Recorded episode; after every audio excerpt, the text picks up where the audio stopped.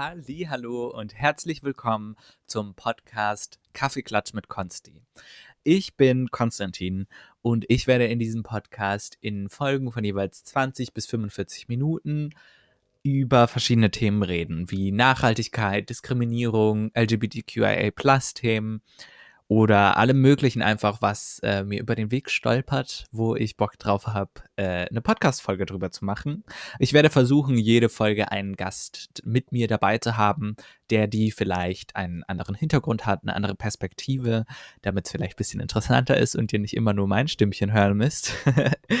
und generell soll dieser Podcast einfach dazu da sein, um Diskussionen anzuregen, Gedankengänge loszustoßen und falls ihr einen Themenvorschlag, einen Themenwunsch habt oder einen Gastwunsch, dann schreibt mir doch sehr, sehr gerne auf Instagram unter konstantin-kloppe und dann sehen wir uns vielleicht bald im Podcast selber. Tschüss!